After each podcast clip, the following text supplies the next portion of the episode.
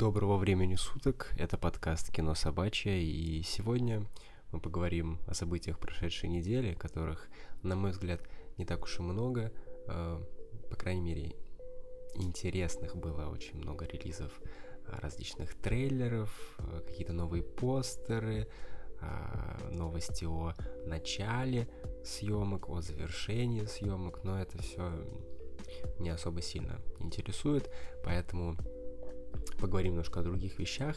А не думай, что тебе будет неинтересно, ты ничего нового не узнаешь.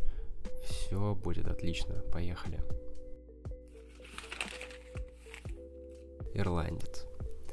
На этой неделе, а именно 27 ноября, состоялась премьера ленты «Ирландец» Мартина Скорсезе. Премьера именно для широкой аудитории, потому что фильм показывают аж с 27 сентября на закрытых показах и фестивалях. А, каюсь, у меня нет подписки на Netflix, потому что до этого как-то не было повода, потому что я не такой сериальный фанат, а, но смотря на последние тенденции, а именно на то, как режиссеры различные начинают а, сотрудничать с стриминговыми платформами, я подумаю, что действительно это может быть интересно и тем более после выхода Ирландца на Netflix мне ничего не остается, как купить эту подписку. Хотя бы попробовать это сделать. Да, именно на Netflix эксклюзивно вышла новая лента Скорсезе. Это одна из многих э, лент о гангстерах, перестрелках, о плохих парнях и вот это прочая всякая такая маскулинная тема. Не подумай, я не считаю эти фильмы какими-то посредственными, но это такая уникальная обертка, э, потому что фильмы подобные, они снимались, они будут сниматься, и это круто смотреть на э, такие бандитские разборки в различном прочтении. Известно, что рассказ будет вестись от лица уже пожилого главного героя, который рассказывает о своих юных годах, когда он творил всякий трэш и отжигал. И такой формат у меня вызывает э, исключительно симпатию, так как будто бы ты слушаешь рассказ бабушки или дедушки о своей юности, и уверен, что данный случай не будет исключением. А, и, кстати, здесь э, очень примечательно вспомнить э, недавний скандал, который имел место быть где-то в октябре и даже немножечко в начале ноября 2019 этого года между как раз-таки Мартином Скорсезе и студии Marvel, когда Скорсезе вдруг взял и сказал, что фильмы студии Marvel это полный кал, и вообще это даже не кино. А, и здесь у меня так очень складно получился конспирологический пазл, потому что как мне кажется, таким образом просто Скорсезе привлек внимание к своей персоне, соответственно, к своему фильму, который как раз-таки вот в, в этом промежутке времени и уже катался по фестивалям и, соответственно, вот сейчас уже и вышел в прокат. А, на самом деле такая практика, она достаточно распространена, как я в последнее время замечаю. Допустим, а, был недавно сюжет с Романом Полански, когда его какая-то французская актриса обвинила в том, что там сто лет назад он до нее домогался, и как раз это было все на накануне его премьеры но накан... и как раз это все было накануне премьеры его новой ленты во Франции. Офицер шпион поэтому все это очень подозрительно удобно совпадает ну а правда где-то посередине. Netflix арендовал кинотеатр для показа своих фильмов. Неожиданное решение при, принял неожиданное решение принял стриминговый гигант и выбор э, пал на старейший кинотеатр Нью-Йорка э, The Paris Theatre и на данный момент срок э, аренды 10 лет с возможным продлением. И здесь вырисовывается логичный вопрос, э, а зачем интернет-площадке свой кинотеатр? И ну что, этих интернетов мало, что ли, своих? Э, согласен, непонятно. Но на самом деле если разобраться, все действительно просто, и это отличный бонус сервису, который может привлечь э, режиссеров снимать совместные с Netflix проекты, потому что, как известно, на некоторых фестивалях обязательным условием является наличие прокатного удостоверения допустим, взять, если Оскар, то там э, фильм должен быть обязательно с прокатным удостоверением на какое-то время идти в кино. А, соответственно, если у нас фильм выходит исключительно на интернет-платформе, то на Оскар он претендовать не может. Это не касается всех фестивалей и конкурсов, но в случае с Оскаром это работает вот так. А, да и вообще это отличный отличные привилегии какие-то, которые даются как раз-таки режиссерам, да и привлекает новых зрителей, допустим, того же самого ирландца, мы могли бы посмотреть на широком экране. Мне кажется, это круто. Плюс э, в этом кинотеатре будут проходить различные эксклюзивные показы, ивенты, которыми платформа будет привлекать как зрителей, так и инвесторов для сотрудничества. Теперь я просто жду, что такую же тему сделает ТНТ э, Премьер или Кинопоиск в России. Думаю, что это будет пользоваться немалым спросом. А вообще, я бы хотел поподробнее поговорить про стриминговые платформы, которые в этом году сделали просто огромный скачок вперед. Это какой-то бум, массовая истерия насчет их.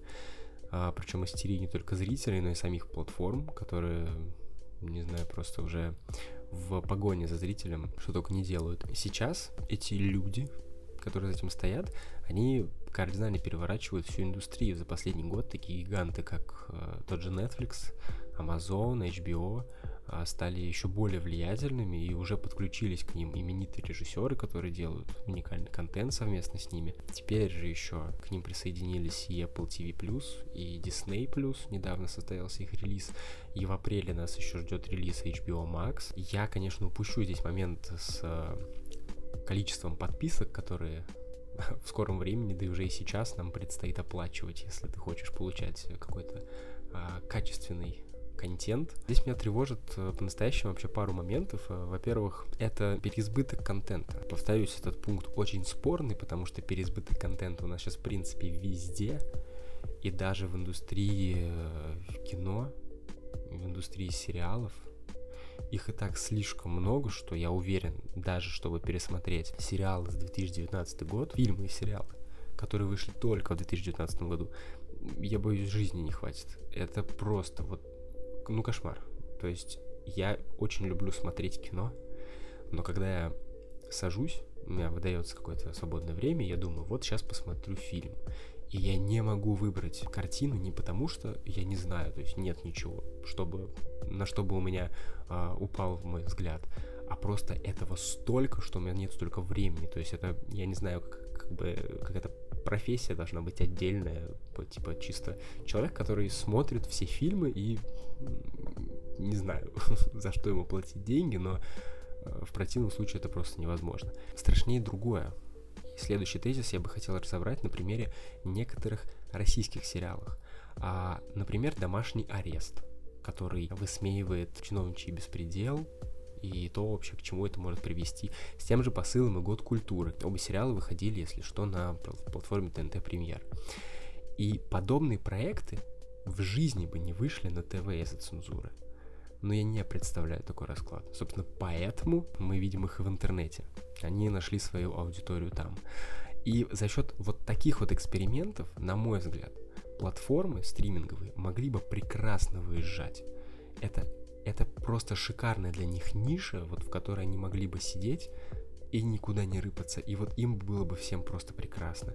Но тенденция сейчас такова, что из-за растущей конкуренции этих платформ этих сервисов, потому что их тупо много. То есть если мы раньше знали Netflix, Amazon, HBO, самым крупным был Netflix, потом все остальные. Сейчас у нас появляется Apple TV, Disney. Disney это просто, это владелец не половины, но огромного количества фильмов. Многие фильмы транслируются на стриминговых сервисах, потому что эти сервисы покупают аренду на этот фильм и, соответственно, имеют право э, запускать их у себя. И Дисней, когда сейчас сюда пришел, он просто возьмет, скажет, так, ребята, я вам теперь э, фиг что дам, э, идите-ка вы лесом. Кстати, Дисней, например, в преддверии э, релиза своей платформы даже запретил на своих каналах и каких-то сервисах сторонних рекламу Netflix. То есть вы понимаете, насколько там намечается а, легендарная просто заруба. И из-за этой растущей конкуренции придется ужесточать рамки и намного серьезнее фильтровать контент, потому что сервис просто не сможет допустить э, такого, что вот какой-то проект пролетит, не соберет нужный рейтинг. И в таком случае все превратится, ну, я не знаю, может быть это как-то тупо будет звучать, но во второй телек станет меньше пространства для экспериментов. Сейчас об этом на самом деле сложно рассуждать, делать какие-то прогнозы. Просто я, как, человек, который в будущем буду иметь непосредственное отношение к киноиндустрии, как-то немножко меня это действительно беспокоит, потому что вроде как появился такой, знаешь, глоток свежего воздуха, вот о, интернет э, пришел в, в кино, или кино пришло в интернет, э, неважно, как это сформулировать, но сам факт, и как-то вроде, блин, какие-то появились смелые идеи, смелые решения, и тут бац, и все становится опять-таки так же, как и на телевизоре, огромная конкуренция, жесткая цензура, жесткие правила, чтобы, не дай бог, не, э, не сделать какой-то продукт, который будет э, слабее, чем у конкурентов. Это, конечно, да, немножко грустно, но, возможно, я ошибаюсь, я бы хотел ошибаться в этих прогнозах, но все, в принципе, идет именно к этому. Затем эти сервисы начнут друг друга покупать, приплетут еще и киностудии, будут между ними какие-то зарубы, там эти киностудии начнут покупать эти сервисы, все начнут друг друга покупать, будут друг друга рвать там за очередной контракт, за очередного режиссера, который будет снимать фильм эксклюзивно для какой-то платформы. Абсолютно логичное продолжение. А, и потом в итоге кто-то станет монополистом и все успокоится. Не знаю. Почему-то я вижу такой расклад. Ну, здесь мы просто будем наблюдать за этим всем. Сложно пока о чем-то таком говорить. Во всем, как говорится, есть свои плюсы и минусы. Итак, это все новости и мысли, которыми бы я хотел поделиться с тобой. Хочу немножко рассказать о небольшом инсайде. Следующий выпуск э, подкаста будет не совсем обычным, хотя бы потому, что я там буду не один. А остальное пока оставлю в тайне, но я уверен, тебе будет интересно. А пока на этом все. Подписывайся на проект Орлов в Телеграм, ВКонтакте, там скоро тоже появятся подкасты, и на SoundCloud. Пиши комментарий на любой из платформ, мне очень приятно видеть фидбэк именно от тебя. Это подкаст «Кино собачье». Пока.